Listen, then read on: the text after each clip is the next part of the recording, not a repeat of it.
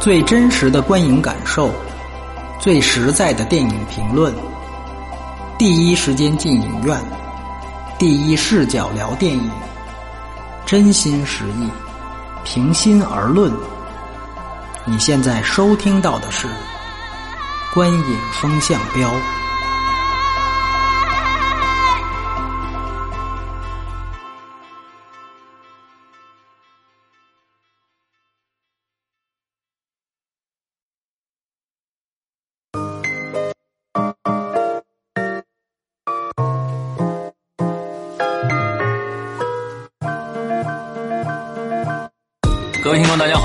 收听《观影风向标》，我是石阳，我是波米，我是玄木。呃，迟到了挺长时间了啊，大家一直在催这个《山河故人》为什么还不做？呃，那是因为我们很忙，我们很任性，所以最前一段时间也是特别忙，而且波米呢也确实是一直在忙跟《山河故人》有关的事情，对吧？所以呢，今天呢，能说的波米将会更能说。所以呢，首先由波米来介绍一下影影片的这个相关资讯。嗯，《山河故人》呢是贾樟柯呃内地所谓第六代导演的一个旗帜性人物，他的最新的作品。这部电影呢的投资方来自于贾樟柯自己的西河影业，嗯，以及上海的上影集团。然后还有少部分的投资来自于这个日本的北野武工作室和欧洲、法国的一部分资本，对，但大部分呢都是由上影集团跟贾樟柯自己来投资的。嗯，然后这这个电影的编剧跟导演都是贾樟柯自己，就像他之前所有的电影一样。对。然后他的主演呢是贾樟柯的妻子赵涛，也是他之前除小五以外所有的长篇剧情片必须会出现到的一个女演员。嗯。啊，也是这个片子的绝对主角。那么。其他几个有名的演员呢是张译、董子健和张艾嘉。然后呢，我需要去强调的是，这里面有一些演员，比如说在里面跟张译争赵涛的那个梁景东，嗯。嗯，他其实是站台的男主角，对对对对，站台以来一直就和这个贾樟柯合作，而且他还是贾樟柯很多部电影的美术啊，嗯、美术指导。对，因为之前贾樟柯的片电影都是地下电影，所以说很多很多这人都是基本上一人兼兼好几个职位嗯、啊。梁景东就是一个非常典型。除了梁景东，里面如果大家记得，梁景东后来那个角色得了尘肺病，去跟一个人借钱，那人说我要去阿拉木图了。嗯，那个人也是贾樟柯的一个御用演员，叫做韩三明。他在现实生活当中是贾樟柯的表哥，他也是《三峡好人》的。主角啊，嗯、主角，嗯，哎，那大概的情况就是这啊，对，然后这个片子的国际首映呢，就是在戛纳电影节，嗯，然后呢，在中国大陆是三十号才上映，对，这个电影呢，呃，这个语言比较有有特点，跟他所有的电影一样，都很有特点，它是英语、山西话，对，还有普通话，甚至里面还有上海话，哎，还有上海话，对。然后这个片子的这个片长需要强调一下，这个片子的在大陆的片长是一百二十六分钟，嗯，但是在在呃海外放映的时候是一百三十一分钟，嗯，少了五分钟，主要是因为贾樟柯放进的一些他一贯有的这个时事政治的符号，在这里面呢、嗯、是他之前放了一些马航的片段啊，以及马航相关的情节。如果大家记得话，在未来部分，当时这个董子健那个角色，他去做那个服务生，嗯，然后他做服务生去给这个一帮人端茶倒水。当时看到有一帮人啊，就在那儿穿着黑衣服，戴着黑纱，然后面前有一一很多束菊花，嗯。那一些人，当时他也没有交代是什么，在内地版里，其实那一些人就是马航的这个逝世者的亲属哦的亲属。那么他们每一年，他就是想表达，就是他们在这之后失联的每一年，都会在固定的那个失事日期、失联日期，哎，到那个海域去进行悼念。哦、对对，因为有有传言嘛，说可能那个有残骸是遗落在。这个澳大利亚那边海域附近，对，因为现在也没闹清楚，所以他就可以这么科幻了。那么，对，那么关于那一部分的马航的所有情节就都被拿掉了。对，呃，对，大概的情况就是这样。对，对，对。OK，嗯、好，那这个电影在我们先不说呃我们的呃想法，那这个片子在国外的反响怎么样？对那期戛纳的，其实我已经就我我说过一些嗯这关于这个片子的口碑的事情。当时啊，他在场刊上评价是不低，嗯啊，当时是这个第三名啊，仅次于这个凯特·布兰切特的那个卡罗尔和那个侯孝贤的这个聂隐娘，他排在第三个。对，但是呢，最后呢拿奖他是一个都没拿。嗯，对，呃，卡罗尔跟那个侯孝贤的都拿过奖了。然后后来他在其他几个地方放映呢，据说口碑还可以，但是也不像现在国内宣传的那么好。嗯。啊，他还是有一些这个这个，就是有一些负面的口碑，尤其是他之前一直力挺贾樟柯的那个法国的电影手册，嗯，他当时是对于这个这个片子是非常反感的啊，嗯，呃，我们在之后可可能会提及到他的评论，但是所以说基本上是一个好评为主，但是也有负面评论的地方。这片子他在这之前可能上上了一个头条，是因为在国内上了一个头条，是因为奥斯卡的事儿。嗯，我两位不知道知不知道啊？就关于这个，这个他跟奥斯卡最后上的结果是出乎对对，他是他是是这样，是那个就是因为奥斯卡的外语片啊，每年这个选送选送呢，这个外语片是每一个地，就是每一个独立政体的地区或国家只能申报一部电影。嗯哼。然后呢，在然后呢，这个这个一般申报权就是交给当地的文化部门，嗯。啊，当地的文化部门，咱们这儿呢基本上就是中宣部。啊，就中宣部文化部。啊，就是广电。啊，就说说白了，就在就是最最最低层的执行这个部分就是广电。那那这个今年呢，就是呃，开始是这个这个《狼图腾》特别高调啊，因为《狼图腾》是中影投拍的，《狼图腾》特别高调。然后《狼图腾》在八月份就自己就宣布啊，就是说代表中国参加明年的奥斯卡角逐啊，就自己就宣布了。然后呢，当时贾樟柯那边呢，在多伦多电影节，他也发表了一个声明，他说：“我希望《山河故人》今年能去代表中国参加这个奥斯卡。”嗯，哎。呃的外语片的角逐啊，只有外语片是要求国家文化部门选送的，其他的都你可以随意报名，但外语片必须得是这这样，所以就只能有一个嘛。然后正好，当记者就看到说，哎，人家那个《狼图腾》已经八月份都宣布代表中国，你怎么这儿九月份还在说？嗯，所以当时贾樟柯很不服气，他就在微博上也好，在通过媒体也好，他就连续发声明，就质疑炮轰咱们这个选送的政策不透明，嗯，就是。你没有一个透明的政策，为什么选这个而不选那个？嗯，啊，你确实这个就从从古到今，就是从有这事儿到现在，改革开放到现在，送了二十多年就没有说过谁。你你就你这问题你还问，这不用问的呀。对，所以所以很简单，其实说白了吧，就跟那个说让你过审不过审一样，对吧？就天注定那个是拿了龙标了，对吧？但是就是不让你放，你又有什么办法呢？对吧？就是就跟这道理一样。那按说拿了龙龙标，我就可以上，对吧？你要觉得我这些人有问题，你别发，对吧？你包括原来记得那个江哥没有？你说江哥是不是也拿了龙标了？那你拿龙标就能上，对吗？你又给人撤了，你你，所以中国没有这个。而且其实我们都明白，这个奥斯卡这个官方选送，它一定是带有正统意识形态色彩的。嗯。我就肯定要选一个，你像零八年那年就选的那个纪录片叫《筑梦二零零八》，对吧？就讲的奥运会的，这是绝对意义上的官方意识形态钦定的事情。嗯，那你有这有什么可讲的？结果呢？哎，结果最后公布的提名名单是是是这个滚蛋吧，滚蛋吧，哎。据说这个也很有意思，哎这这期不是聊《山河故人》吗？反正这个也是很有意思啊，很有意思。在最后，据说因为是习近平当时访美，然后带了五部电影去，正好就在白宫旁边放。这个我问韩岩了，就是《肿瘤君》的导演，韩岩说他自己是没见着这个这个习近平，但是呢，坊间一直在传，就说这五部里边大领导最喜欢的是《肿瘤君》。嗯，对。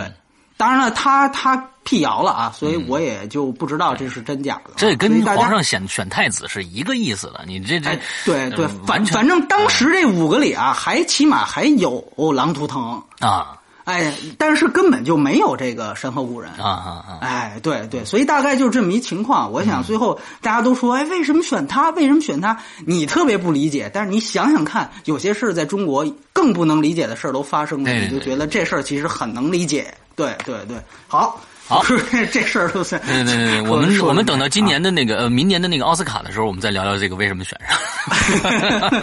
我们留一个大的悬念。我估计《狼图腾》还是导演的前科太是的太明显，是是吧？就让你拍让你上就不错了。对对对，好家伙，还让你代表中国参加，你这真的拍个西藏你就你就那什么了是吧？对呀，对，你还拍个内蒙，对对我觉得是嗯嗯好好，那咱们接着来走正题啊啊，首先我们。就来打一下分，《山河故人》啊，这个呃剧情分，先玄木先来。今天。剧情我给六点五分，我是六分，我是四点五。啊，四点五啊，好，对对，玄木先说。啊，用最高的先说，哎。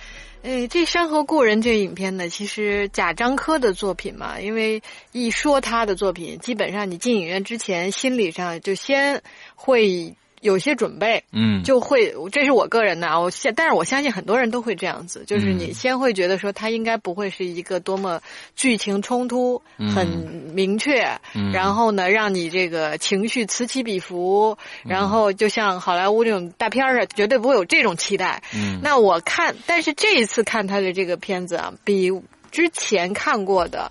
感觉相对有了一些起伏，嗯。啊，这是我就整体感觉的一个评论吧。嗯，那从剧情上来说呢，这个是很明显的，就是三段式嘛，嗯。三个时代用时间来作为跨度的，一九九九年、二零一四年和二零二五年三个时代，然后呢用三个不同的画幅，嗯，因为这个在进影院之前，我记得我看了一朋友圈的一一个这个一张图，上面就写着贾樟柯导演。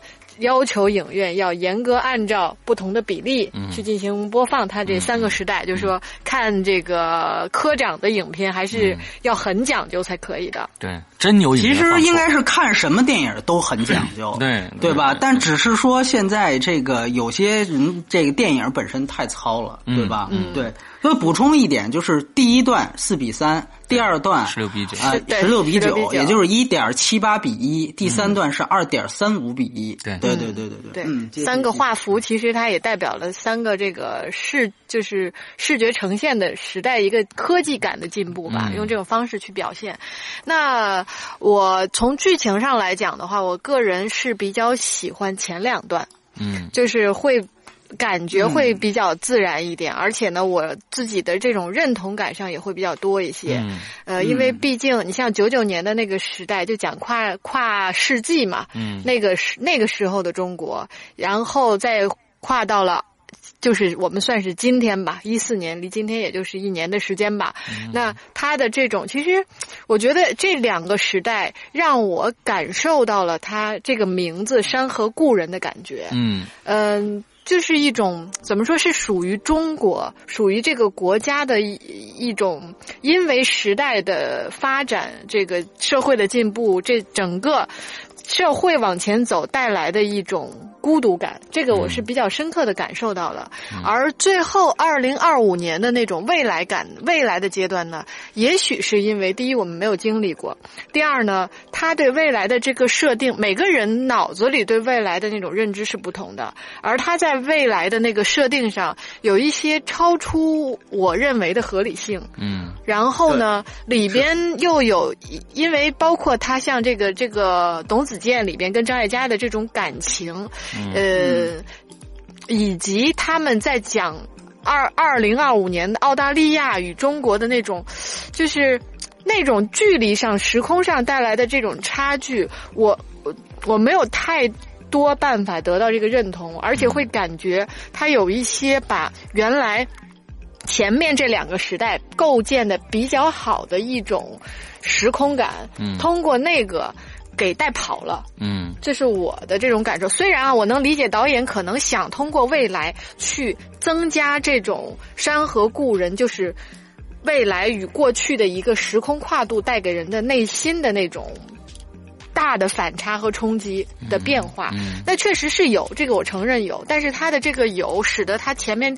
基础打的比较好的这两个时代，被那个时代带的有一点偏离了。嗯，呃，那综合整体来说啊，就是说，呃，这三段式的这个《山河故人》，他故事的这种讲述方式，嗯，这种方式我是认同的，而且我真的也从里边就看完这个影片之后，会让我有一些就是。有一种说不出来的悲凉的感觉。嗯，这是这是就是说一种情绪吧。是这个影片我看完之后带过来的，但你回过头稍微详细的去分析它这三个时代的这种讲述方式和故事的这种呈现方法上，我比较认同前面两个，最后一个我觉得是影片的一个败笔。嗯。嗯。嗯，OK，嗯好，嗯。呃，其实贾樟柯的电影啊，我觉得贾樟柯唯一的一个从长片来说一个异类，就是我觉得是《天注定》。因为它《天注定》的整个的这个其实是呃结合了很多的娱乐影片的一些一些东西啊，呃里面的含义啊几种动物的含义。但是说回《山河故人》，他总呃现在很多人坊间说是这个呃贾樟柯的一个新的新的一种尝试或者怎样的，但是我觉得是贾樟柯的一个大大的一个退步，因为在因为在在我们以前看贾樟柯的所有的电影里边，他是以。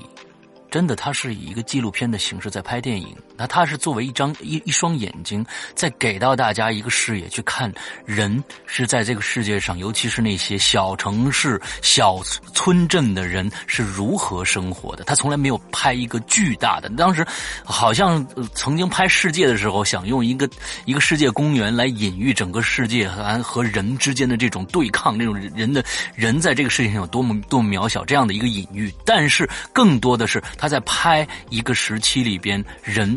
真真正正的，他们在发生着什么？呃，虽然可能有有很多人说是站台和这《山河故人》站台是呃《山河故人》是站台的一个放大版啊，但是起码嗯，在站台里边，我我觉得那个呃是接地气的。而我们说到《山河故人》的时候，他用了一个三段体，他这个我觉得是导演过于膨胀了，他的他他想表述的东西过于膨胀了。从呃三段体，从第一个是一一九八几年对吧？呃，九九年，一九九九，九九年、一五年和这个二二五年、一四年。和二五年，对这三段，首先我们先抛开第一段、第二段不说，那那肯定第一段、第二段，我相信是导演对这两个时代，呃和。表现形式，他是驾轻就熟的。那我们说第三个时代，这是为什么？我觉得这个片子整个就毁在第三个时代了呢？是因为我们感觉上好像这部电影是以涛的这个沈涛的这个主线来发生的。那到了第三个情节、第三段时候，只赵涛呃是赵涛只在最后一一一刻出现了一下，中间讲的全部都是他的儿子和。张艾嘉发生的一个忘年恋。这样的一一个事情，那这个事情跟主线到底有什么关系？我百思不得其解。我也不知道导演通过这件事情要去讲什么，是要讲他的儿子和他的老爸之间的这种代沟吗？假如你讲这个，我还可以接受，但是这个只是呃。是被带出来的，从张艾嘉和董子健两个人的感情戏里面带出来，他和张译的这种完全没法交流的这样一个状况的这样的一一个事情，所以我觉得完全跑偏掉了。而为什么刚才玄木说他看完这个有悲凉感？我觉得确实是，山河故人，山河依旧，故人已去，就是最后。这个沈涛，沈涛这个角色在那个呃，就是他们那个镇子里边那一个古迹的面前，一个塔的前面，那个塔依依旧没有改变样子。他在跳起了九几年的《Go West》这个这个这个乐曲的时候，那确实带来很强的这种这种心理上的这种碰撞。这个我觉得是好的，但是我不知道前面都在干什么。再说回第一段和。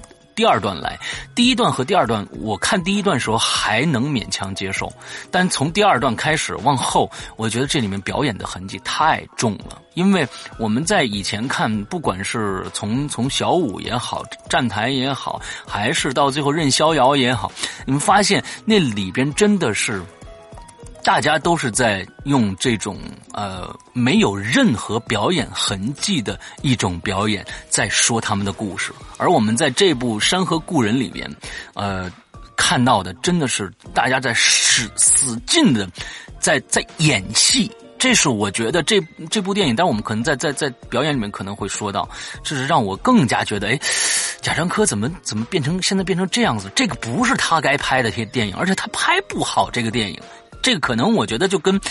赵涛一样，我一直认为赵涛是一个特型演员，他只能演山西城镇城镇里边的那个呃文艺队里的一个劲儿劲儿的小跳舞演员的这样的一个感觉是一样的。本来就是山西文工团的跳舞老师嘛。对对对，完了之后贾樟柯，我认为他就应该是那个感觉的。他一拍这种这种这种要需要表演这种戏啊，痛哭流涕或者怎样。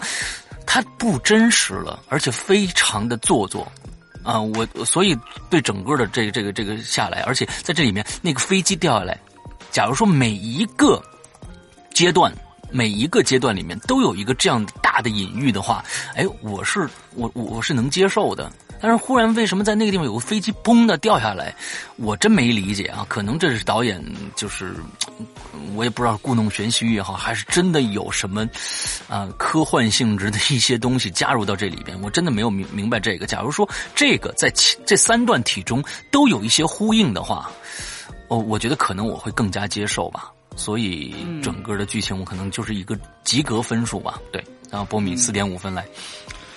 哎，对，其实我还真的从观点上来讲，跟两位都差不多。嗯，对，但是我们可以不妨我们这么看，就是说，其实之前我还是忘了问，我其实还挺想问两位对对贾樟柯电影之前电影的看法，但其实两位已经都谈过了，对吧？嗯，其实我觉得很有意思，因为呃，今年我也不知道为什么，可能是有运气的原因，我就总是遇上干什么事情都能碰到跟贾樟柯相关的这个人或者题材。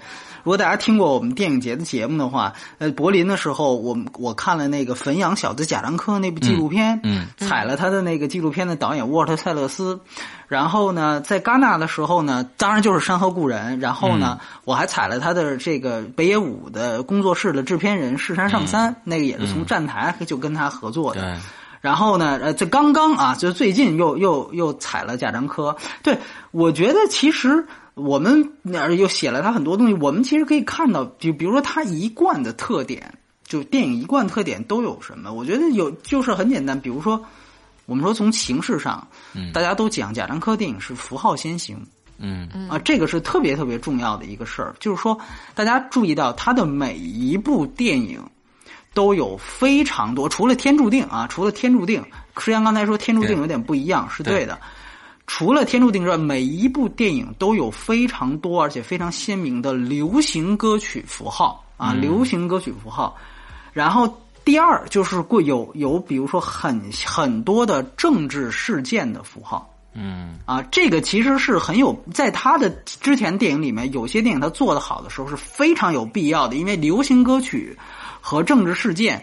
是最能直接体现出它对时代烙印和地域烙印啊，这个是非常非常关键的。当然，还有一个地域烙印，就是交通工具这样的一个符号。嗯啊，甚至我们可以说，像之前我们我们我们说港囧时候提到过飞机、火车、汽车，就很有意思。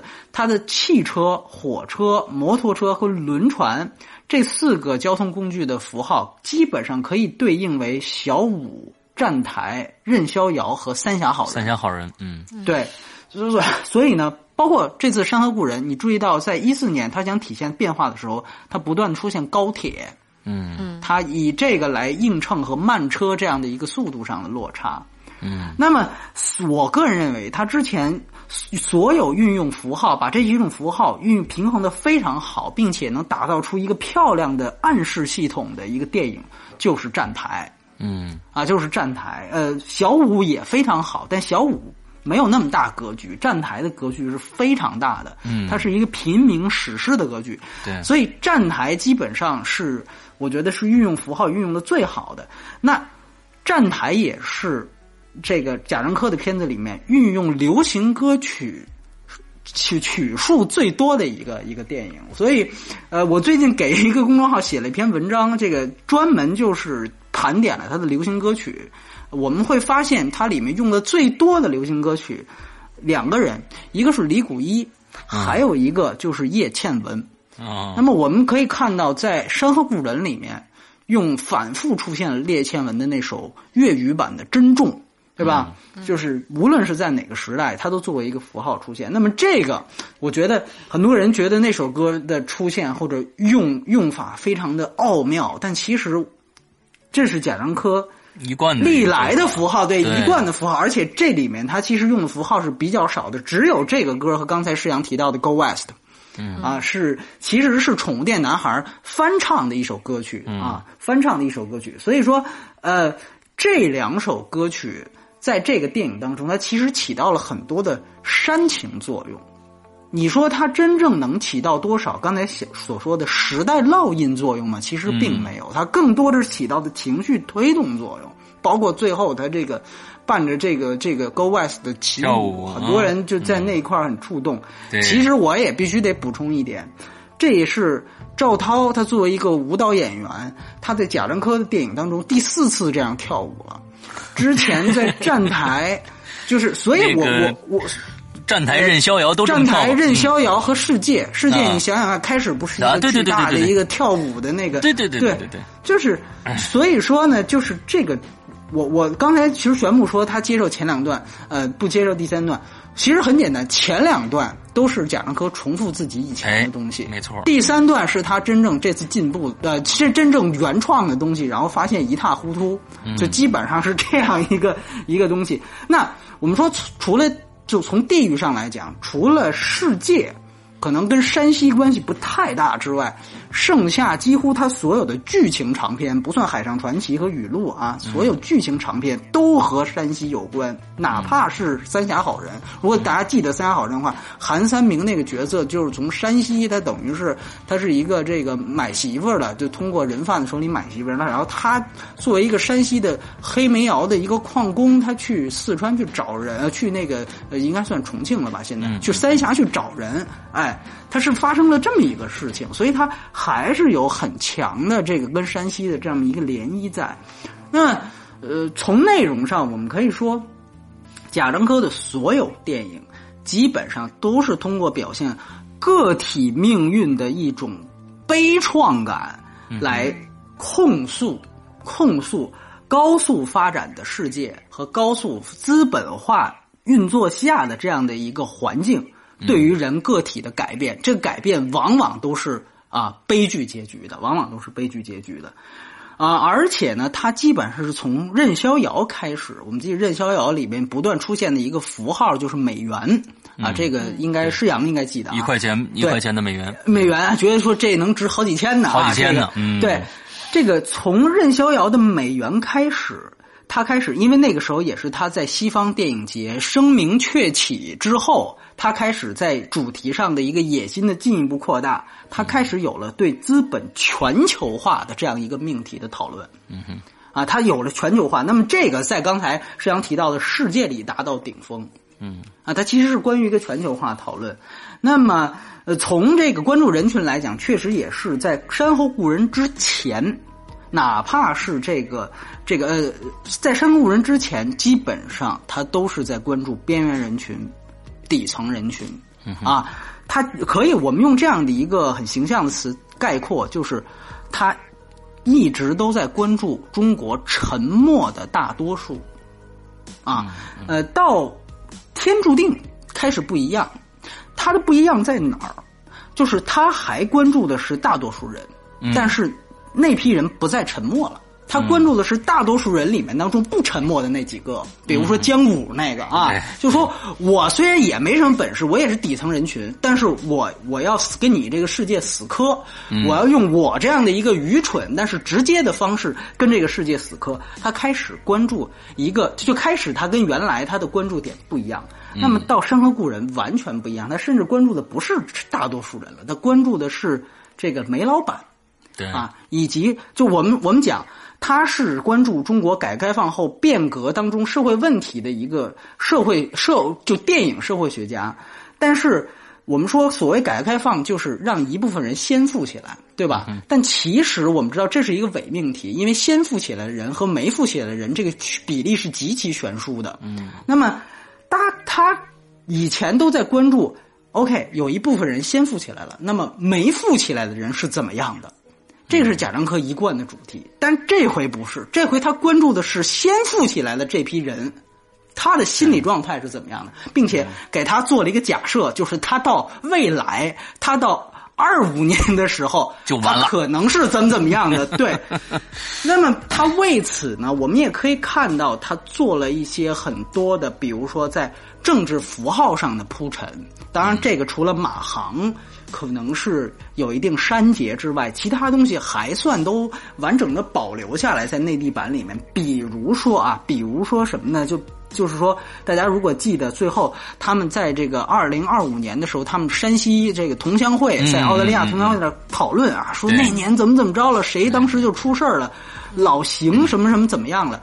其实应该是，我觉得这个应该施阳可能更熟悉一些吧。就是为什么那个老邢，那个那个老邢指的应该就是原来一个山西首富啊，叫做邢立斌。啊，他是也也是，然后他是一四年被抓起来的，因为我们知道一四年，包括到今年，山西的这个令家，对吧？就是兵败如山倒，所以说，呃，当时就抓了一批这样的，呃，这个跟他们很有关系的一个一一些一些这个这个暴发户也好，煤老板也好，或者说统称资本家也好，对，他就加了一些这种东西，然后呢，包括呃，这张译这个角色自己。等于基本上也是这一波反腐运动当中，他受牵连出去的，啊，然后呢，包括里面他提到了这个，当时说有四季酒店，所以很多人说那一段是贾樟柯在这个，也有说法说是在影射那个乐视的总裁贾跃亭。哦，哎，这个这个这你看玄牧有反应，应该玄牧听说过这个事儿，就因为贾跃亭四季酒店是个什么情况啊？就是他在里面为什么提了这句？呃，四季酒店这个呃，外媒写过很多篇报道，大家可以去看看 BBC。香港有一个四季酒店，专门是就是中国一些就是所谓的避政治口风的一个聚集地。嗯，就是有一些人啊，不知道自己出没出事儿，好像觉得应该跟我有关系，或者原来我的这个苍天大树，我罩着我的人被逮起来了，我先甭管查没查到我，哥们儿，我先撤到那儿，因为呢，他如果直接撤到国外。这可能消息没有那么灵通，哎，但是如果我在境内待着呢，哎，这不就是直接就被抓了吗？对吧？那么，所以香港等于是一个灰色地带，嗯，所以呢，基本上就是说，中国很多个这种富商都在四季酒店的顶楼的有长期的、常年的套房，就长期包房，呃，其中包括就有这个，因为乐视的总裁贾跃亭是在相当长的一段时间内都没有回国，啊，包括之前的这个人。对，包括之前啊，而而且因为贾跃亭跟令家也有关系，然后因为呃呃，之前大家如果记得有一个叫王林的，我们好像也提过，就是那个气功大师，到绑架了什么那个？哎，对对对，王林不是之前他就已经被闹过一回嘛，就是被人家给媒体曝光过一回，说他气功都是假的，什么这那，跟李双江合影什么的，完了他那个时候就仓皇就逃到香港，逃的也在是也是在四季酒店。嗯，所以四季酒店这其实是一个，如果你对时政很敏感，这是一个符号。其实他用把这个符号用进来，当然后来王林又觉得自己没事回去，回去就杀人，结果也也也还是被逮了啊。这这这是这是另外一回事儿。所以说他用了很多这样的符号，包括那个呃，之前有朋友跟我说。就是说，里面你记得在九九年有一幕，有有一一个军车一直就陷在地上了，然后就是运煤的军车，然后他们一直在那儿推，说那个人是这个也是山西一个特别有名的一个，不是首富就是曾经的首富，叫张新明。哦，他最牛逼的发家史是什么？他利用关系，他是运煤的，他是运煤的，但是他利用关系，他办了一堆军牌儿。哦，这样的话，这个不仅是畅通无阻，而且我们知道这军牌车不是过这个高速公路费不要钱吗？嗯，而且就是可以随意超载，因为警察不敢拦。嗯，所以他等于他的发家史就是靠办军牌车起家的，因为他跟这个我们知道 跟呃，因为这这这几年军军队也是这个动荡非常那个那个什么，对吧？所以呢，他是跟啊其中某一位是有关系的。然后呢，他就当时是就是畅通无阻啊，就靠这个发的家。所以说，中国先富起来的人啊，这个基本上就是在贾樟柯的世界里边，就都是这样的人。嗯，哎，就都是这样的人。所以有的时候你会看，为什么这一段插的特别生硬，那段插成，它是实际上有这些政治符号。嗯，但是呢。呃，兜了这么一大圈子回回来，我是想说呢，就是嗯，贾樟柯的这个片子，毕竟他现在是按照一个剧情片的框架来做的，嗯，对吧？你按剧情片、按故事片的框架来做，那咱们就得从故事的角度去出发谈这个问题。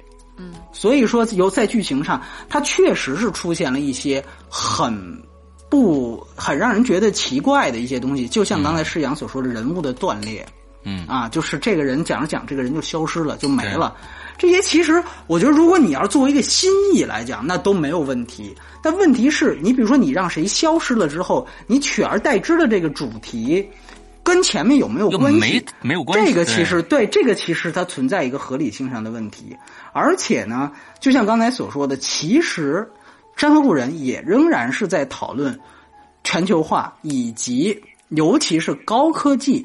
啊，全球化带来的高科技手段，嗯，对于人的这种改变，啊，他基本上是站在一个否定的立场上来讲，就说高科技手段对人来说，这个基本上就是它不仅不能改拉近人的距离，而且甚至会这个还是会让人造成疏远，还是会让人家就还是会让大家就是山水两隔。对吧？咫尺天涯，他他想说的是这样一件事情，他还是站在一个全球化和高科技手段的一个对立面去审视这个问题。他为了强化他的这个立场，他做了很多的讽刺。啊，一方面他是讽刺这些呃代表物质文明所谓兴起的这批这个资本家，但另外一方面，他也肯定了一些比如说传统的符号。嗯，比如说，呃，呃，那这个赵涛父亲死的时候，他这个呃要守孝道，对吧？赵涛他作为一个，就是说还算是一个比较，呃，就是还算是比较这个，就是有一些我们传统文化根基的人吧，这么说。嗯，那么。他还是希望他的儿子也要守这个孝道，但是他儿子不跪，他就觉得这个事情非常的愤怒。包括你会看到，到二零二五年的时候，呃，澳大利亚是另外一个样子，但是在他在他所想象的赵涛这个家里面，还是饺子啊。还是手手工包的饺子啊，就还是这些象征着中国传统的这一面的这些东西。嗯嗯。呃，但是我个人觉得呢，为什么说这个第三阶段是就是它未来的世界是惨不忍睹的呢？就一方面呢，就是你在铺陈这些主题的时候，你是直接一个非常生硬的设定，就是说，首先他们俩就已经几十年没见面了。然后呢，这个这个这个这么多年也不知道为什么赵涛就没有去看他，嗯。啊，就是你就这些，就是他是一这个电影啊，是一下子跳到十一年之后、十二年之后，对，然后观众如果你不自己自己不自己去想，他也希望你也干脆直接跳到十一年、十二年之后。如果你不把中间的给脑补回来，你这么看是你觉得 OK 的。对，但是如果你脑补回来，很多情节就都讲不通。对，其实我觉得这个他本来呢，我看第一段和第二段之间，我是能看到惊喜的。比如说扛大刀那孩子，我觉得这，对对对，我觉得这是电影里边我能看到的。对，他扛大刀这孩子，我觉得起码他能代表一个时。时代的一个一个一个变迁，一个小孩变成这么大一个人了，还依然扛着一大刀从那边走过来。但是他们这三段之间，就像你你刚才说的，没有任何再更多的一些细节上的一些铺陈，说哦这儿和这儿是有一个变化的。我们用一个固一个一个同样一件事情的一个不同的一个对待方式，可能能能体现这个时代。之间发生过什么什什么样的事情？我觉得这样，太他他在这个这个作品里面还是太少了。对，对，就是说，就包括他在第三段，就首先你科幻的这一方也不能叫科幻，就是说你在未来的这一部分设定啊，嗯，就是首先他就没有想的非常非常清楚，没错，而且他生怕，对，而且他生怕露出马脚来。嗯，所以他做了一些很多讨巧的东西，他觉得已经很讨巧了。你比如说，他更多去展现内景，嗯，对吧？他他他，然后他更多展现的是澳大利亚一个小镇，嗯，他不讲城市变成什么样子了。然后呢，他比如说最最巧妙的是，比如说在每一个年代都有一辆车，那么他比如说在这个九九年是那辆普桑，对吧？嗯。然后到这个一四年是奥迪 A 六，确实都是这个大众款。然后到了这个二五年，谁都没去过二五年怎么办？他说二五年最越来呃最未来反倒应该越复古，所以呢，我弄一辆复古的车。他用这样一个讨巧的方式他说：“哎，你看，你看，这个是因为就是未来的人，他就就跟说咱们这儿现在那个复古的那板鞋似的，对吧？哎，就是说他等于用了这样一个逻辑，就就就个就已经他对未来的铺陈就非常少了。但是呢，说句实话，你。一方面，你没有这个整个景观上的设定，那么我们更希望看到的是，你就比如说你在你你在人物内心上有没有未来的一个设定或者想象，这个也没有，对，就这个也没有，就是呃，我给你举个例子，比如说现在，比如说中国，他有一些这个这个人，他是有一些移民焦虑的，就移民问题，就是移民他可能有一些困惑，包括中国有一些困惑，呃。这个现在是有的，但是在在十一年之后，是不是还会有？这个我觉得我是要打一个问号的。嗯，就我举个例子啊，咱们说最简单的例子，就是他想最后表现赵涛这个人物是孤独的。嗯。啊，一方面自己的唯一一个儿子就就离开了，二来呢就是自己自己这么多年都不没跟儿子这个见面，而且从最后那个他听到涛声那个呼唤来讲，按说他跟他儿子之间应该还是心存想念的，对吧？但就是你这个心存想念，你们俩就为什么不见？那么这个在我看来，他为了塑造这个这个这个孤独感的刻意在哪儿呢？就比如说，那我们。就是咱们这么说吧，比如现在这个二胎政策不是刚刚出来吗？对吧？那很多人就说了，如果要有二胎政策，这都不是事儿了，对吧？就是就很简单，就是你看它的设定还是跟现在的设定是一样的。嗯，就哪怕你比如说原来特别厉害的一点，如果大家回去看呃站台啊。站台里面，他用了一首歌叫《年轻的朋友来相会》。嗯，然后里面是这个这个小五那个那个作者，就是小五那个表演者王宏伟跟梁景生，他俩在那儿糟改人家那歌，人家那歌是二十年之后我朋友在相再相会，然后祖国祖国多么美，对吧？他那儿改成了二十年之后我们来相会，老婆七八个，孩子一大堆。哎，完了之后呢，那个那个团长就批判他们呀，就说。二十年之后，你的想法就是这样？知不知道现在国家搞计划生育政策呢？啊，知不知道这个这个这只生一个好啊？知不知道这个这现在是独生子女政策？但是你看，如果小五是呃站台是零零年开拍的，你看他所展现的这个时间跨度，其实 我们说很有意思的，就就基本上通过对团长的那种讽刺和通过这首歌你看似无意的这个交代。好像他就已经有了这样的一种先见性，这是很有意思的一件事情。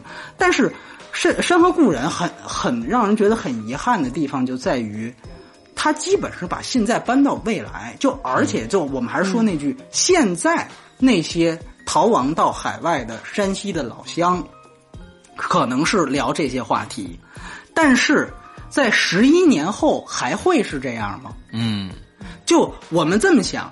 如果他是零五年来写一五年这段，我们都是经历过的话，那零五年就为什么你会想贾樟柯要把这个移民点选在澳大利亚而不是加拿大？因为加拿大一直是中国移民的第一大国，澳大利亚可能排第二。为什么不是加拿大？因为很简单，加拿大就在零五年到一五年这之间，有一个重要的人士被遣返了，就是赖昌星啊。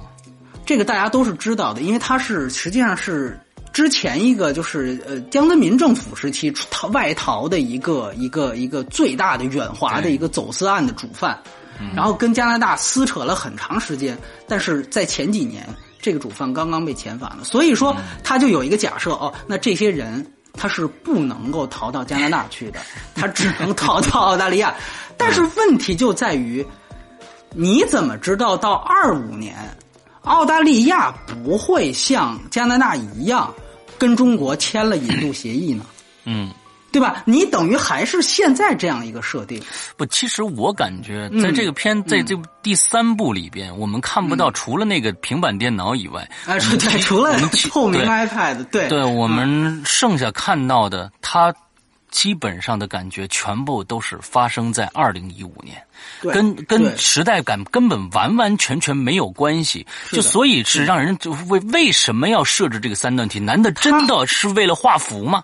他就是做了一点变化啊，嗯，就是他在那个讲课的时候提到一句，他说：“你当时嗯，你爸给你起名字叫 Dollar，看来是没有先见之明啊，因为现在人民币已经成为这个 OK，那就这一句话很关键，就代表。”贾樟柯认为，在二零二五年的时候，可能中国已经超越美国，成为世界第一大经济体了。嗯啊，起码按照现在的这个状态，而且人民币已经成为以几乎取代美元一样的一个通行货币，世界货币了。对，那就还是这句话，那如果真的是这样的话，那还有这些 还有这些这个这个逃犯窝藏的空间嘛？对吧？那那个时候，那你想象的中国得强大到什么样子？所以说，就是。你只有那样一句话，但是你和你现在想的这些、这、这、这些状态的这些人和你具体的细节，它是不是能对应上？嗯，这个我而且这里边，我觉得其实他犯了一个好像很多影片就是为了说人跟人之间，为了了断一段关系，就把这人放到另外一个国家、另外一个时空。但是因为你这科技在发展，人社会的这种沟通在在快速的增加。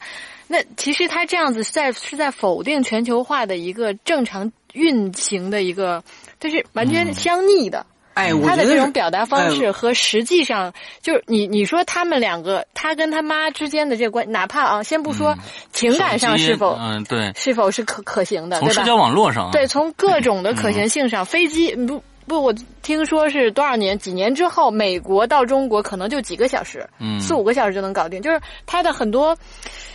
科技发展在这儿是停滞的，然后呢，就用了一个所谓的时空转换的这种概念，就一般现在剧不经常是，我出国了，好像这俩人就 就老死都再也见不到了，就用这种方式。但是它跟全球化发展的就是完全违背的，而它又是在讽刺全球化的这个这个矛盾点有确实是其实比较变。玄木刚才说了一个，我是挺想往后说，但是既然你提到了，我觉得可以提前说的一点特别重要，就是。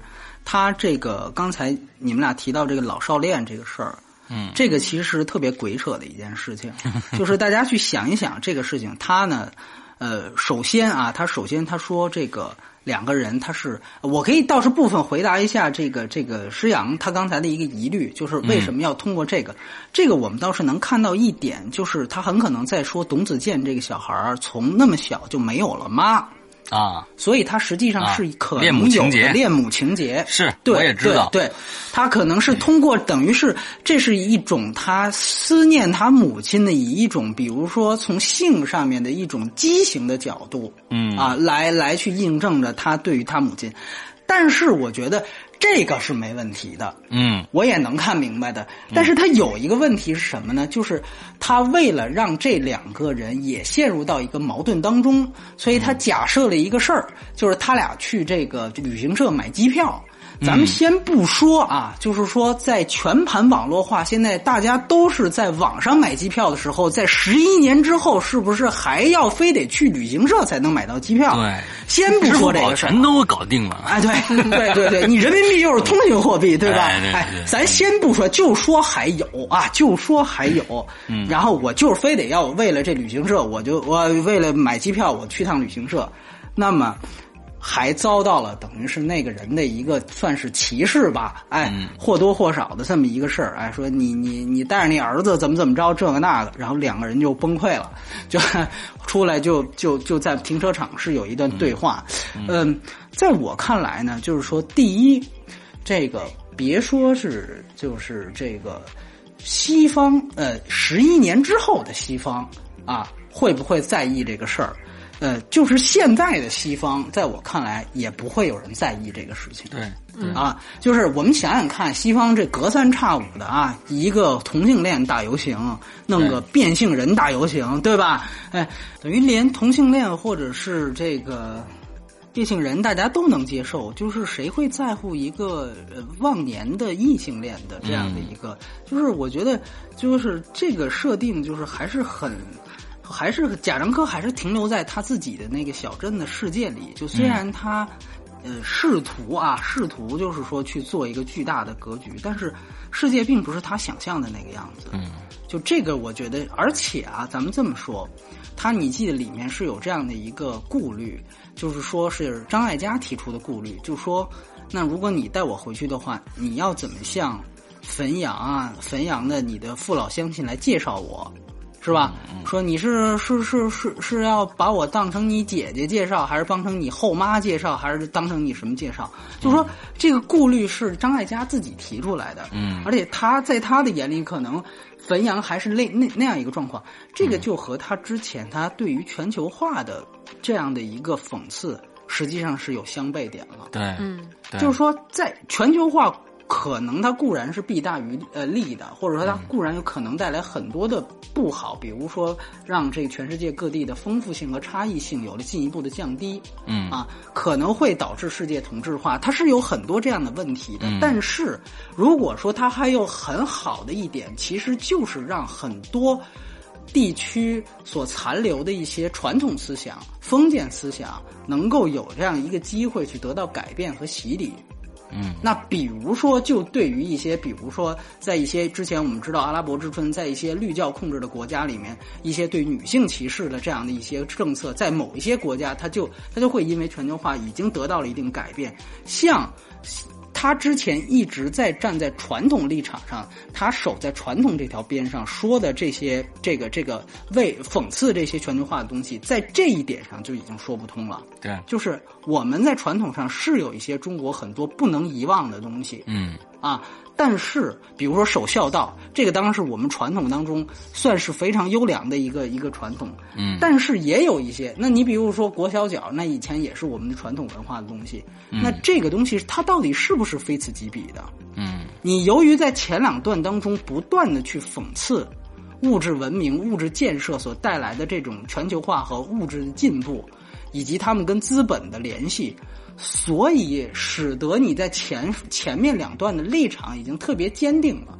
在你第三段又出来一个这样的忘年恋的时候，你实际上是有一点自乱阵脚的。从你的命题上来讲，嗯所以这个是让我觉得，其实是他根本就没有想清楚，他根本就没有想清楚所以，这个这个为什么这个呃那个，就是原来手册批评他一句话说的特别好，就是他就说就是为最后他没有办法怎么解决呢？最后就是让赵涛跳段舞，然后他的流行音乐符号抛上去，让大家这个情绪一被点燃，然后字幕一上，很多东西大家就忘了。嗯，对吧？对所以就是这个，其实是我觉得他，所以当时手手册就说，他说这个这个，他觉得相比就他说贾樟柯相比他的创作初衷，导演更关心的是电影制作形式、嗯啊，就说他希望他降气的回应与开头遥相呼应的这么一个 Go West。对，就这个很像原来我们在做一个很漂亮的八股文，我们在写一篇高考作文，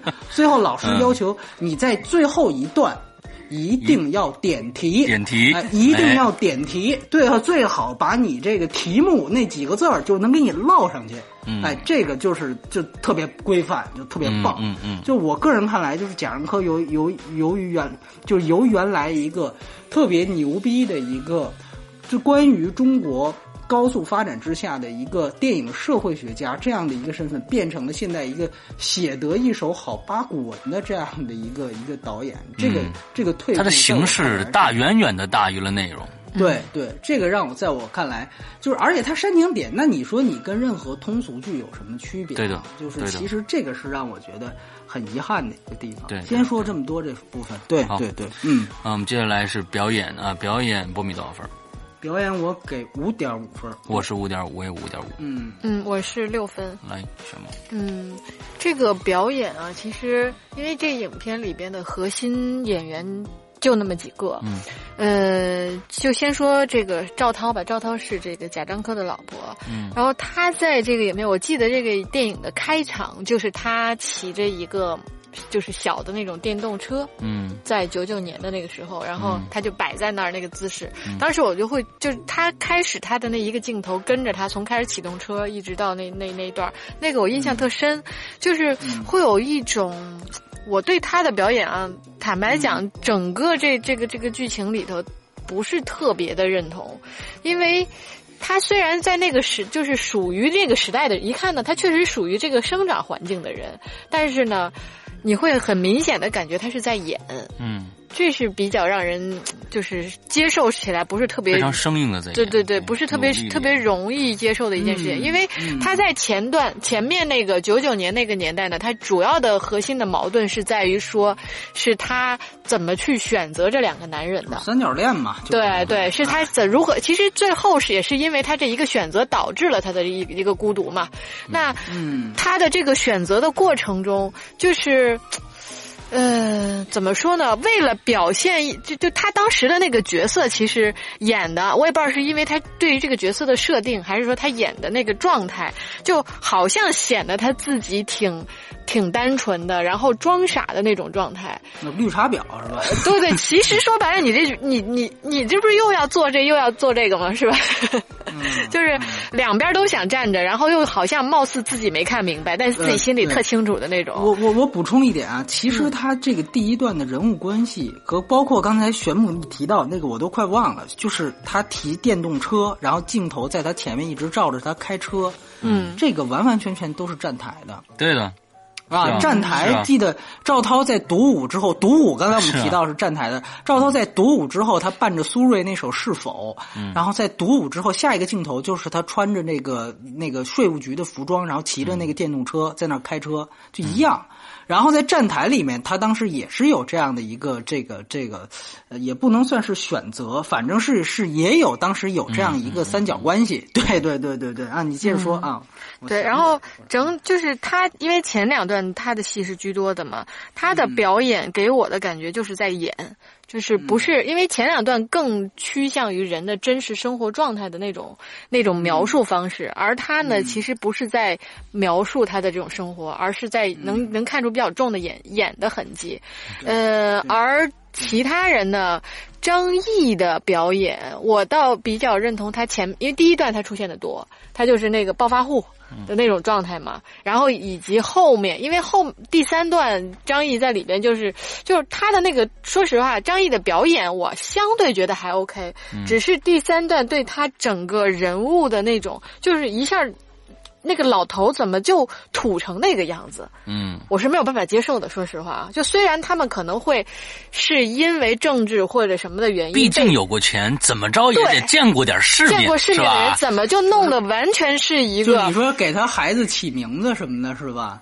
就这不是第三段，第三段，第三段，就是把他弄到澳大利亚，在那么豪华的一个，就是很很所谓很 fashion 的一个这种时代空间里边，他完全变成了一个八十年代刚刚从中国出来的那个老头老头的形象。他还是就是想通过这个来说，就是这个人开始怀念原来他那些极力想抛弃的东西了。嗯嗯。嗯，但是反正很多东西上，对我理解你说的，但是很多东西啊，其实从逻辑上啊，因为它逻辑性就不通的情况下，你就很难去说这个是演员演成这样，还是说导演要把它设定成这个样子。但因为这种状况，你不是特别容易去对他们进行认同。嗯，而这里边，我觉得其实演的最好的是那个小男孩儿，就是我不就是后来后来就是那董子健。就他的表演，我倒反而倒不是说喜欢，我倒觉得说他是因为说英文那个孩子那种状态，我倒认为相对上来讲，再加上他跟 他跟张艾嘉的那个戏的那种互动方式，虽然我不喜欢最后这段戏啊，但是他的这种表达方式上，我觉得他可能就那会儿那小孩可能就是那个样子的。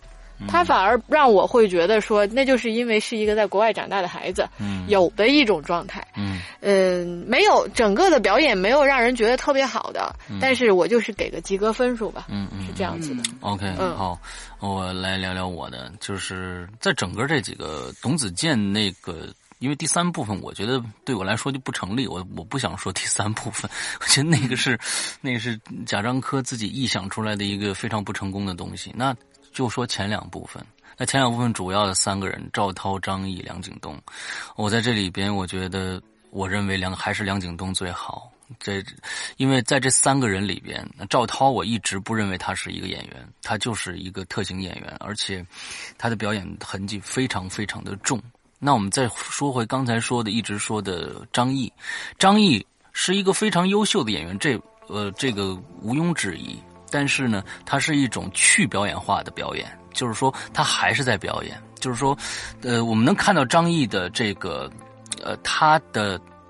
这个努力啊，毕竟东北人学这个山西话，真的是有模有样。我们可以拿两个人来比一下，一个是一个是张译，一个是姜武。那姜武也也在演，也演了一个山西人。那么姜武的山西话，那真是一塌糊涂。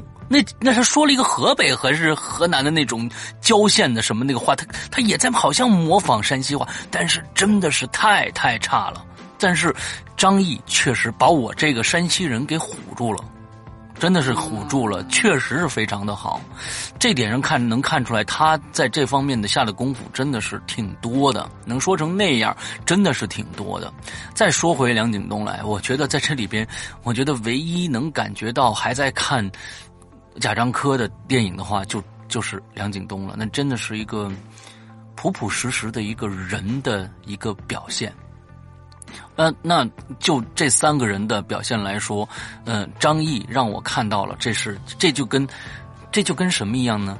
张译的出现就跟第三个世界的出现是一第三个时代是一样的，就是说，感觉他有点别扭，但是。他也非常的好，他也确实一直在用一个去表演化的这种表演形式，在努力的表演一个，呃，不是一个一个乡土气息非常浓的人。我我我认我认为他是个好演员。赵涛根本就是在在做作的表演，而梁景东，我呃，我觉得我还是非常喜欢他的。对这个呃，董子健后面的就不说了，那个简直就是一个。呃，怎么说呢？言情剧也不算言情剧，演的什么？这这我真说不出来。波米莱，嗯，对，我觉得呢，就是说这个片子在表演上，呃，还是那句话，很多人因为赵涛他最后有一段那段跳舞，然后他有一个。就是年龄上的跨越，嗯，这个我们有一个想当然，觉得这个这个演员在一个片子里面，如果挑战啊，跨哎这个时间跨度特别长，嗯，然后又有一段特别让你感动的戏，这个表演就是好的表演。嗯，那我觉得你对表演的理解可能太肤浅了。嗯，所以我觉得还是那句话，还是赵涛，还是贾樟柯，你去看看站台里面是否的那一段，我觉得他就要自然很多。对，就因为那一段他是有前因后果的，你明白吗？就是说，那个人他是希望去报考到省歌，他希望报考到好的地方，离开这个地方。那一群人都迫切的希望离开小镇，离开这个封闭的环境，但最后他没有离开。他希望成为一个好的舞者，他最后因为很很多种原因、时代的原因、个人的原因，他没有离开。那最后他只能听凭父母的意愿，然后去穿上那件衣服。但是呢？就是已经接受了现实了，已经在税务局里工作了，在整理文件的时候，哎，这个时候正好电台，哎，有个点歌栏目，那时候经常有点歌栏目，放了这么一首歌，然后他就边收拾边跳起来了。那么这个时候，这镜头就在这放，他就在办公室里跳，他穿着那个那那那身打扮，在那样一个环境里跳，那你就会为他感动，因为你知道。人他终归要安于现实的，但是在安于现实、放弃理想的那个过程当中，他是有余晖的，他是有那样的一个余温在的。那这段舞表现的就是那个余温。嗯，所以这个就是他在 他在悲悯的时候，他是有前因后果的，你就能特别。第二个镜头就是接着他像一个这个即将跨入中年妇女的一个老大妈一样，骑着一辆木兰，然后就在小镇上穿着那件那个那个那个就是税务局的服装在那开车。那 OK，我觉得真的就是这个就是他最后认命了。那么最后也就是像泯然众人嘛，像所有人一样，那也是。嫁给了一个相亲对象，然后生孩子，嗯，然后最后就过完这了死残生，就是这样。但是，人的一生或许就是这样。但是那一段舞，他告诉你，理想是曾经有过余温的。这个我觉得是特别特别让人动人的地方。这个尊严在哪？在这里。但是这里面《山河故人》最大的问题，为什么说他表演不及格？很简单，因为这里面所有人就是说赵涛，他里边没有任何的过程，他只交代结果。因为他的三段时间都是碎片式的展现，所以说就之前他只选只给你一个交代，就他投靠了物质。就是以物物质符号，就是张译其实是个物质符号嘛，嗯，就是我投靠了他，因为他有钱，所以我投靠了他，我做了这个选择，我只交代这么一个结果。然后在一四年已经离婚了，他又选择留守，我就留在这里面，成为一个我父亲死了，我还留在这里面，我成为一个传统的符号，我选择留守。他的两次选择直接只交代结果，没有过程。那这个时候你跳舞，你的力量在哪里？嗯。你的力量在哪里？你就你这个东西就就会少很多，所以我觉得贾樟柯是还是剧本层面的东西，对，还是拍出过更好东西的人。我觉得，所以我觉得，你包括我们说，就咱们推说退退一万步，就是这个电影它的很大的一个问题就是你没有看到任何一个鲜活的人，嗯。就是无论它剧情，可能有些片子啊，可能剧情也狗血点，或者也有问题，但是可能它有一个鲜活的人在。嗯，这个电影没有。就是你看小五，小五他是有这个这个人是非常非常鲜活的，就在那儿，对吧？这个我觉得你你你这这个《山河故人》，我觉得就是遗憾。你不你不说赵涛，还有其他的，就刚才说的张译，他其实这个电影通篇张译就是。这样几个字就可以形容，就是穷的只剩下钱。嗯嗯，就是导演极力的就想表达这个人，以至于他是非常歇斯底里的啊。包括他给他孩子起名，刚才就说给自己起名叫 Dollar，对吧？然后就让他就是真的，所有有钱人都是这样的粗鄙吗？就是就是 把自己的孩子就叫美元，就是所以为什么说他对于物质的讽刺，对于资本的讽刺，以及对于。资本这个这个这个这个全球化的讽刺，他的立场站的特别绝对，就在这儿。他在前面他讽刺的过多，然后比较遗憾的，我觉得也是梁景东这个角色，嗯，就是说在这个人人物到到他的中间就消失了。对对对对对，这个让我就觉得这一点是我第一遍看的时候，我就觉得 OK，在这一刻我知道贾樟柯他已经再也回不来了，贾樟柯就已经变了，你明白吗？嗯，就是说。啊，就是说梁景东这个角色原来是，就是导演是一直会关注他的命运的。嗯，我觉得这个是一个，这个是一个显而易见的事情。但是现在他在第二阶段成为了一个功能性的人物，就是什么呢？就是引引出赵涛，嗯，因为他得了病了，所以他要去借钱。对，他媳妇儿知道他不好意思向前前任开口。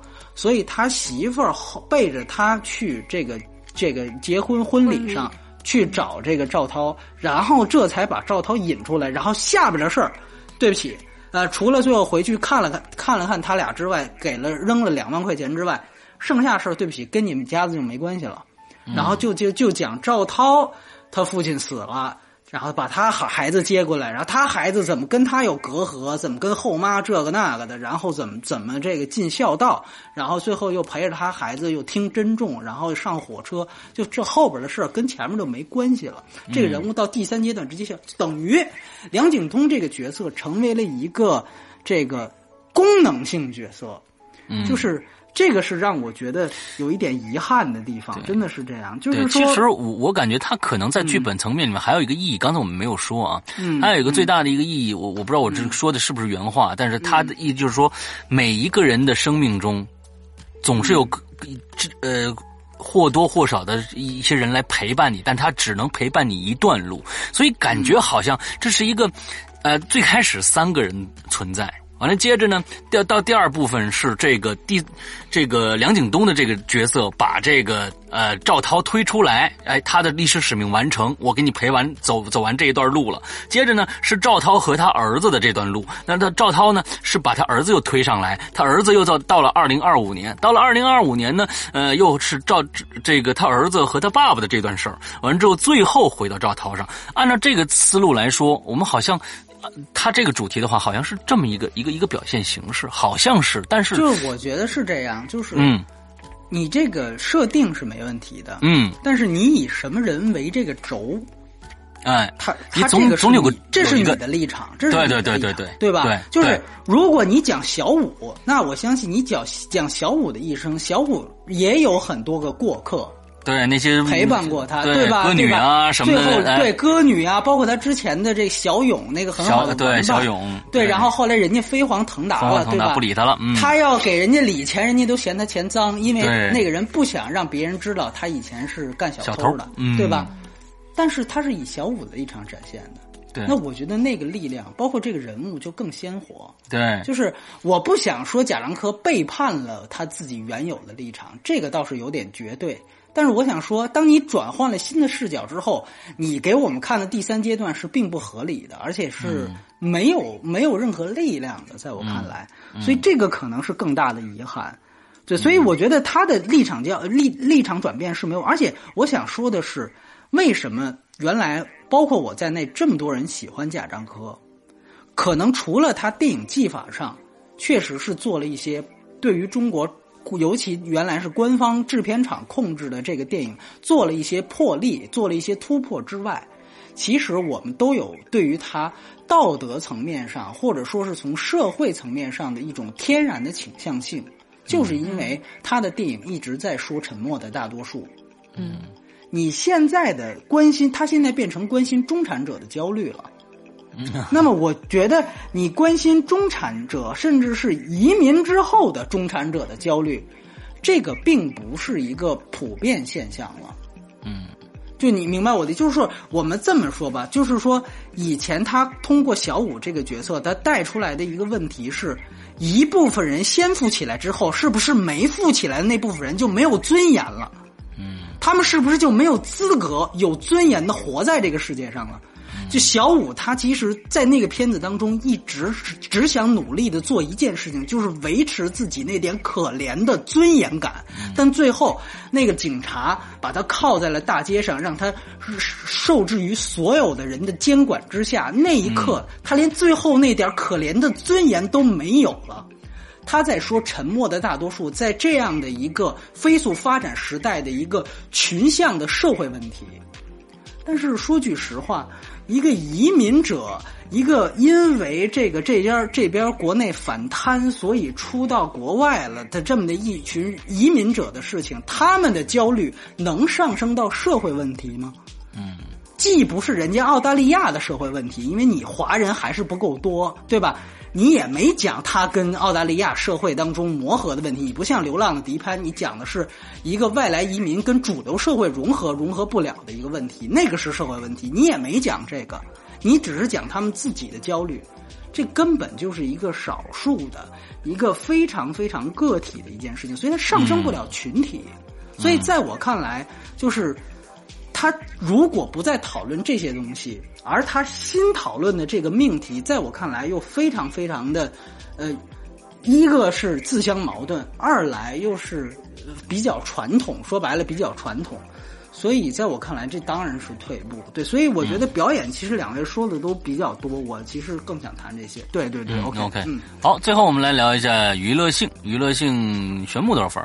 哦，六分，我也六分，我六点五。六点五分，哎，那波米先说说。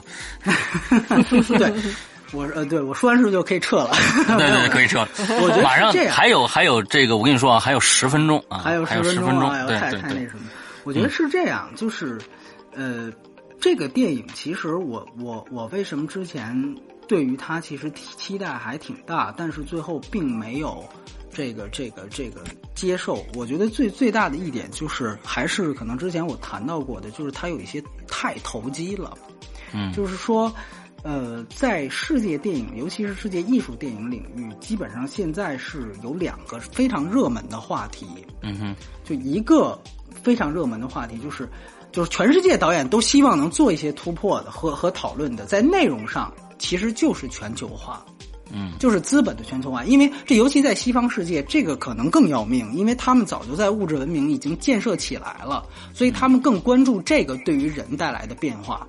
那么这个也是之前我们提到的法国电影手册非常喜欢它的原因。电影手册我们知道是新浪潮呃戈达那批人创创立起来的一个非常重要的一个话语权领地，能得到那个手册的认可是非常不容易的一件事情。嗯哼。那么在形式上，现在世界电影的一个非常前沿的一个讨论的一个热门话题，就是如何在电影当中重塑时间性。嗯。这个是非常，因为我们知道，其实很多人都说过，很多电影大师，比如说像安东尼奥尼，尤其是现代主义那一批人起来之后，包括像伯格曼，早就已经把，其实就已经把电影拍完了，已经。嗯，这就像一个已经能够跑进十秒的一个百米运动员一样，他在往前哪怕努力零点一、零点零一秒都是极其困难的。嗯，所以现在基本上，现在大家更关注的是 OK。电影你是如何在电影当中去重塑时间性？这个是成为一个非常热门的话题，因为感觉总是电影被，尤其是被好莱坞阵地拖得太大众化了。我们怎么样在这方面做一些探索？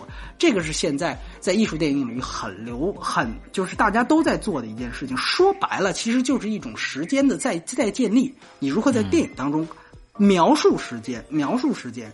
那么你也可以看到，在这十年以来，在国际大奖上有相当一部分人，比如说像阿比查邦，比如说像索克洛夫，比如说像去年的金棕榈得主西兰，他们基本上能够获得很高的肯定，也是因为他们在这个问题上。能够稍微做出一，就能够让大家看到更多的可能性了。嗯，这个东西没有对错啊，艺术永远没有对错，就是说你能看到一些更多多样化的可能性了。第六代导演，就所谓的第六代导演，在之前也做过一些这样的贡献。为什么站台在国外的评价是非常高的？大家可以。细回想一下，站台它的跨度同样也是几十年。对的，对的，对。它从改革开放刚刚开始，一直到了九十年代，但实际上我们明白，就是说他在那个电影当中从来没有刻意的时间信息的交代。嗯，说这一段是几几年了啊？这一段从来没有这方面。甚至如果我相信更年轻的观众，如果回去去看那个片子，很可能以为它是连贯下来的。啊，就就很可能会这样觉得，但是它是怎么样去体现时间性的？它是通过空间符号，就刚才我们提到的交通工具，比如说一列火车来了，这些特别迫切的希望去到远方的人，离开此地的人，看到火火车来的特别兴奋，然后他们就去跑上去，然后火车一下子穿过去，然后这个火车这一幕一穿过去，然后紧接着就是另外就幕布就更换了，幕布就更换了。就是他是利用，包括他在暗线里面，他是利用很多政治符号和流行歌曲符号的此消彼长，来呈现这种时间感。这个都不是一个直接的设定。嗯哼。包括直到我们之前聊过的王小帅的《闯入者》，《闯入者》那部戏，那么其实你可以说那是一部没有穿越的穿越电影。嗯，大家想想看，它其实没有任何关于文革的回溯，对吧？它没有说是讲这老太太之前的，没有。但他是怎么穿越的？他怎么建立他的时间性？他通过亡灵视角，他通过那个已那个那个已经死去的那个老头的机位，通过他的主观视角去观察现在仍然活着的人，这种对望本身就构成了一种在电影当中构成了一种时间性。那这个的视听，包括还有那种，比如说他回到这个三线，然后他通过视听语言完成的这种，这这这这种呃，对于之前之前片段的回溯，这种手法，当然《闯入者》可能在三大这个手法在三大电影节不是太新鲜了，嗯哼，但是你你再想想《山河故人》，还是比《山河故人》的这个硬设定要高级太多，对对对对。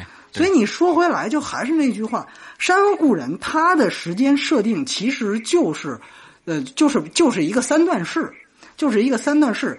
刚才呃，咱们之前聊过变符这个事儿。那我觉得哦，变画符就是体现了那这事儿，这个也太表面了，对吧？对，所以都是形式太太形式主义，太俗套了。就说白了，我觉我觉得下次啊，我我建议导演要是还想分三段式，你这么干，你啊，你第一段拍二 D，第二段拍三 D，第三段咱们来四 D。对吧？咱们往观众脸上喷水，咱们让那椅子动起来，对吧？你跳跳 Go West 的时候，你那椅子颤一下，这你这是不是我也可以解读成一种这个这个什么什么什么手法？就你这个太表面了，对吧？嗯。所以说变化幅也好，什么三二 D 三 D 也好，我觉得这个东西，这个都是非常非常没有没有经过设计，甚至没有经过思考的东西。我觉得。它唯一有一些不太表面的关于实践性的塑造，可能是黄河和海，嗯，就是他一直在讲，比如赵涛和这个，呃，这个张毅这个人在第一段对话的时候，那个冰冻的黄河，冰冻之河一直在流，然后直到澳大利亚的那个场景，然后到第二段的时候，你会发现他照黄河上有已经有桥了。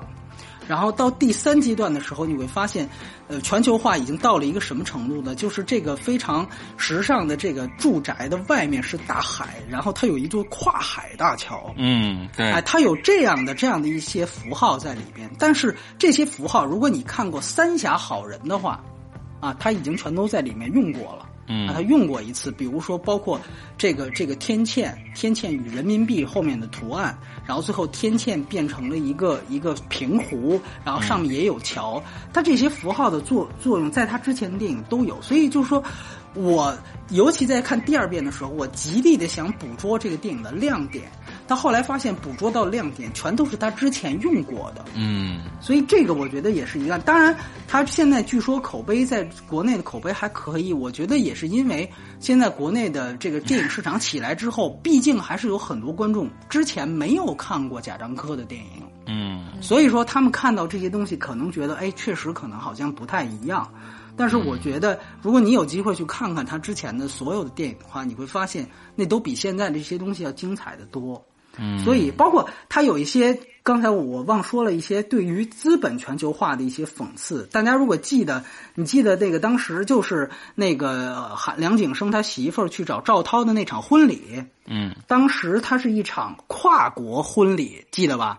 嗯，就是那个法国人是那是一个外国人，然后和一个和就那是一场跨国婚姻，然后他有一个好像是梳花卷头的一个主持人。在那儿啊，happy 不 happy 什么这个那个的在那儿。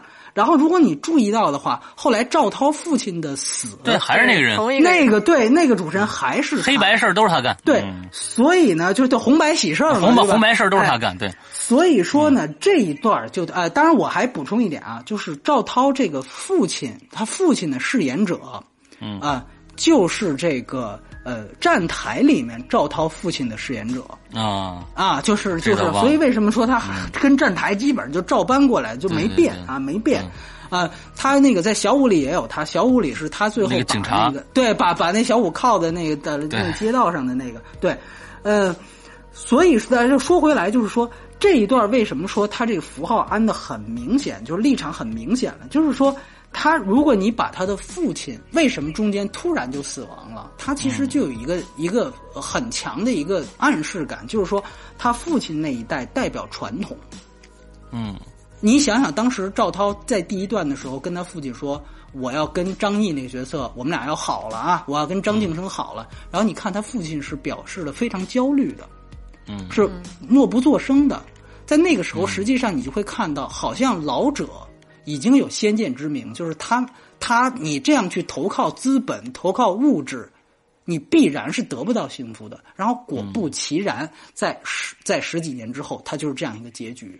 嗯，然而我们当时很说说这个这个这个这个符号安的是什么？甚至还有人说他在那个那个。呃，婚礼上是那两对跨国新娘，跨国也是全球化符号嘛。跨国的这个这一对新人，向这个送给他一对 iPhone 六，那 iPhone 六又是全球化的这样的一个高科技的符号嘛，对吧？送给他一对 iPhone 六，然后赶快向沈总鞠躬啊，好像这又是一种这个向这个物质鞠躬的这样的一个表情。但最重要的就是。他父亲如果是个传统符号，当他父亲死了的时候，还是这样一个主持人出现的时候，你就会代表这个主持人其实既拥抱全球化的新人，啊组合，又送别了这个呃传统文化的死亡，对吧？嗯，丧礼嘛，死亡。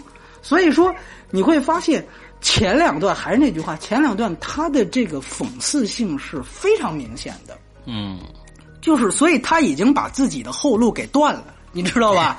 那把后路断了，完了到那边来了一个忘年恋，却担心汾阳的父老乡亲不接受他。那你到底是一个什么位置，对吧？你到底是一个什么立场？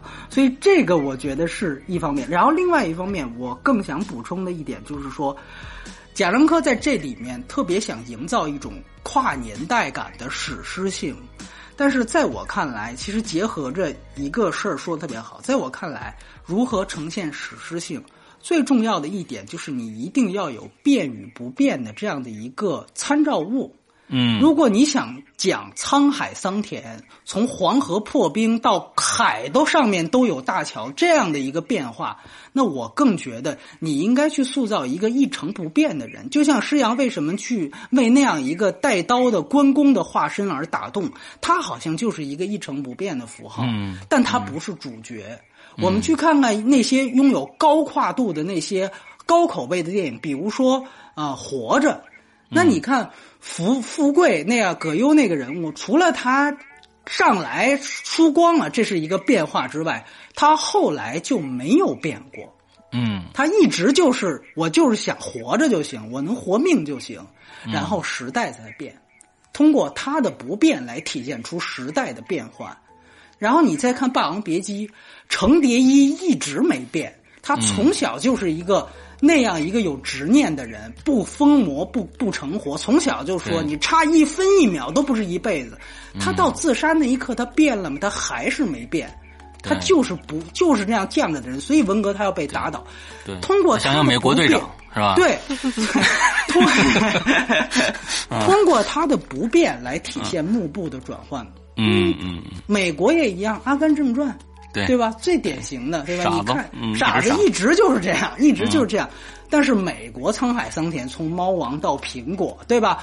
我们我们会记住这样电影，它通过这样的一个人的一成不变，来体现这个时代它的变化有多大，这个落差感它才能体现出来。哎，其实我是觉得这样，就是说你这个一定要有参照物。就还是那句话，为什么我觉得梁景生是遗憾？就我要是想象，一个二五年，如果你还在讲一个矿工，他生活还跟九九年是一样的贫苦的，嗯，那当然这片子就被禁了啊，那当然啊，哎，但是，对对，但是我相信他就会更有力量，更就更有力量。所以为什么说大家那贾樟柯之前片子基本上都没上过，但是那些片子三峡好人上了。然后山对对对，基本上都没上。山海好像世界都上了，呃，海洋传奇也上了，对。但是我想说的是，就是你如何变得有，就是让你这个电影的史诗性真正能突出出来。我觉得你不能像赵涛这个角色或者张译这个角色，你随着角色也变到一个特别先进的地方，也变到另外一个地方，那你的这个落差感体现不出来。还有一句话就是说，如果你想体现。高科技手段，那么那么高的科技都不能抹平人与人之间的鸿沟，都不能给人的孤独带来解药的话，那我觉得最好的方法是你把高科技手段展现出来。你如果让他的孩子和赵涛团聚，他俩就坐在一起，但是彼此如果不说话，那可能是。更更高级、更有力量的，对，更有力量了。你把他俩从地理上分开，然后说他俩彼此想念对方，说这就是孤独。那在我看来，这是一种刻意。你你先做了这样一前提，然后我也想不通你们 他为什么不能，就是所以说，我觉得这个电影的刻意感是体现在方方面面的。对，这个是我觉得是是我想说的一点。对对对对对。好，我们嗯。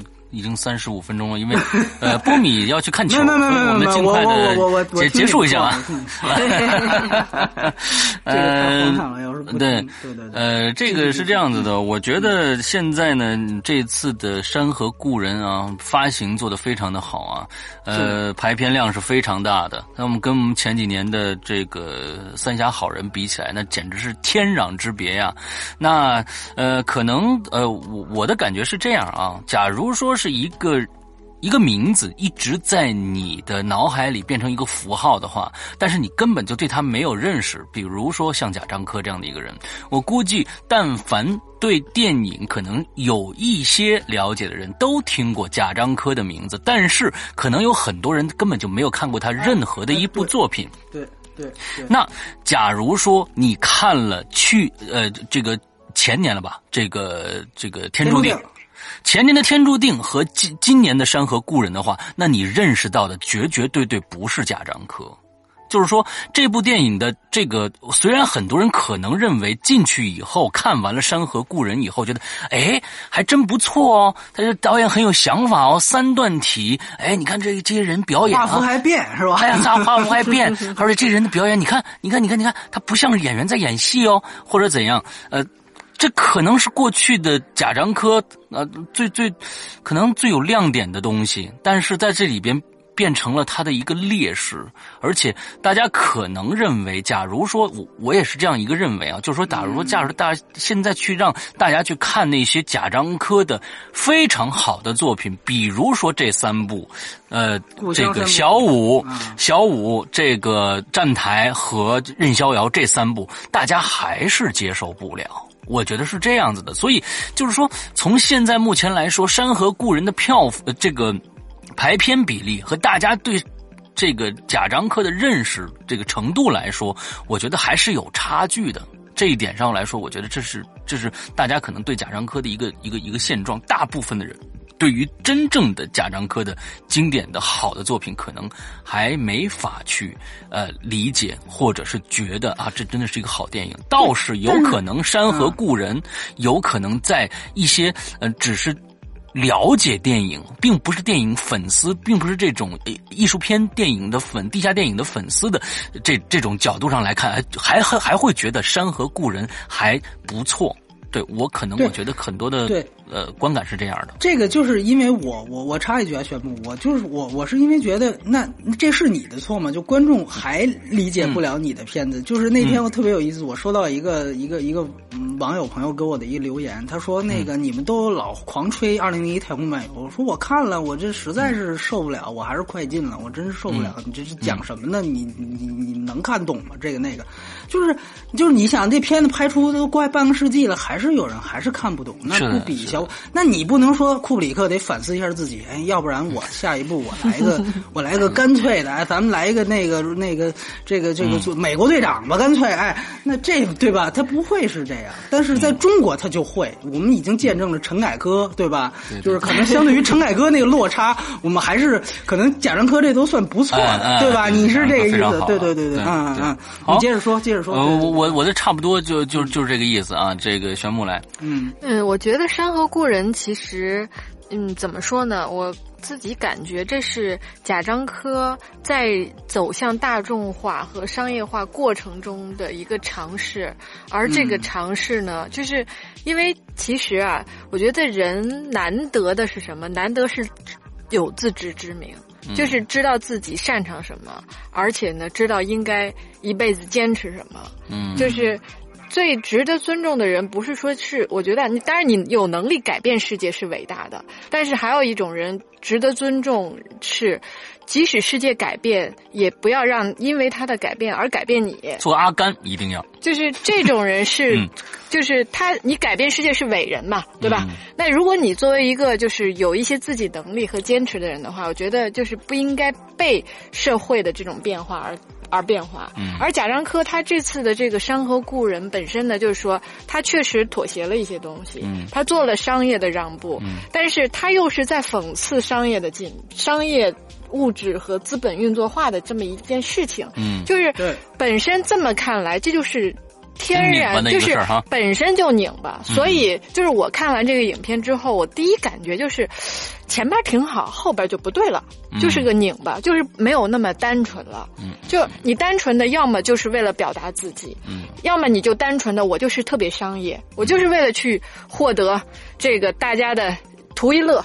这也是一种做法，但是如果你什么都想要，其实最后很难啊。不是说没有可能，但是基本上是不太可能什么都拿到的。这是一个定律。所以从这个角度上来说的话，就是《山河故人》是他的一个尝试改变，但是呢，可惜的是，他丢了一些自己最珍贵的东西。嗯嗯，如果他自己过完这一遭能意识得到，那最好；如果不能，其实也是个灾难。我相信贾樟柯一定会，我觉得应该是能意识得到的，因为毕竟。拍了这么多这样的片子了，他也知道这个片子，他不会不知道这个片子他缺什么的。我觉得应该是能能能能能够，那就只能从下一部片子来看吧。嗯，好吧，那我们这部片子的综合评分呢是五点八分啊。之后分级啊，我们这是加了一个新的一个呢，分级是 PG 十三啊，十三岁以上陪家长陪同啊，可以可以观看。嗯嗯，哎，就就其实是其实是劝大家，就是如果小有小孩儿，就不要带小孩来看。是的，是的，主要是打扰其他观众。我倒是觉得这个小孩也看不进去这部电影。因为我那场就是我看内地版那场，旁边就坐着一个孩子。就是五分钟就坐不住，五分钟就坐不住，这是一定的。然后开始家长还哄，不能怪孩子，就别哄了。我说，然后后来人家就就他还算那什么，完了之后就就带着孩子抱出去了。就是你，我觉得这个真的是。嗯，就这让孩子受罪，然后让其他观众也受罪。是的，是的。对，所以我觉得这个还是一个需要去说的一个事儿。哎，对好，我们最后呢做一个结语啊，就是十一月来了，十一月有很多这个好莱坞的最后疯狂的时期啊。我们在十一月里边会有几个电影，我记得有我们有勺子是吧？对，这唯一一个你说了，你好莱坞，你说了说好莱坞，说一勺子，勺子是国产片啊。但是这就是山河故人的问题所在。你知道，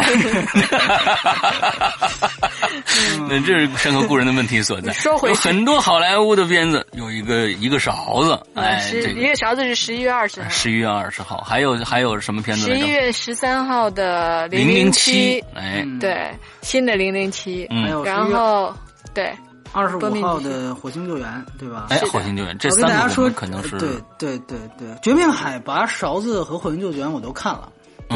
然后哦，你都看了是吧？对对对对对对对。然后然后对那个这个都《绝命海拔》，我我我觉得，因为那个威尼斯那期我谈过，嗯嗯嗯，开幕电影啊，不是太好，对，不是太好。这个大家把心态尽量调低，对对对。有人说低到要不是我就不用去看，那也行。对 对对。啊，是这么个意思是吧？嗯嗯，我还挺挺想看这电影的，反正这个可以去可以去关注一下。也许你这么去看。你就会发现，就会觉得还不错。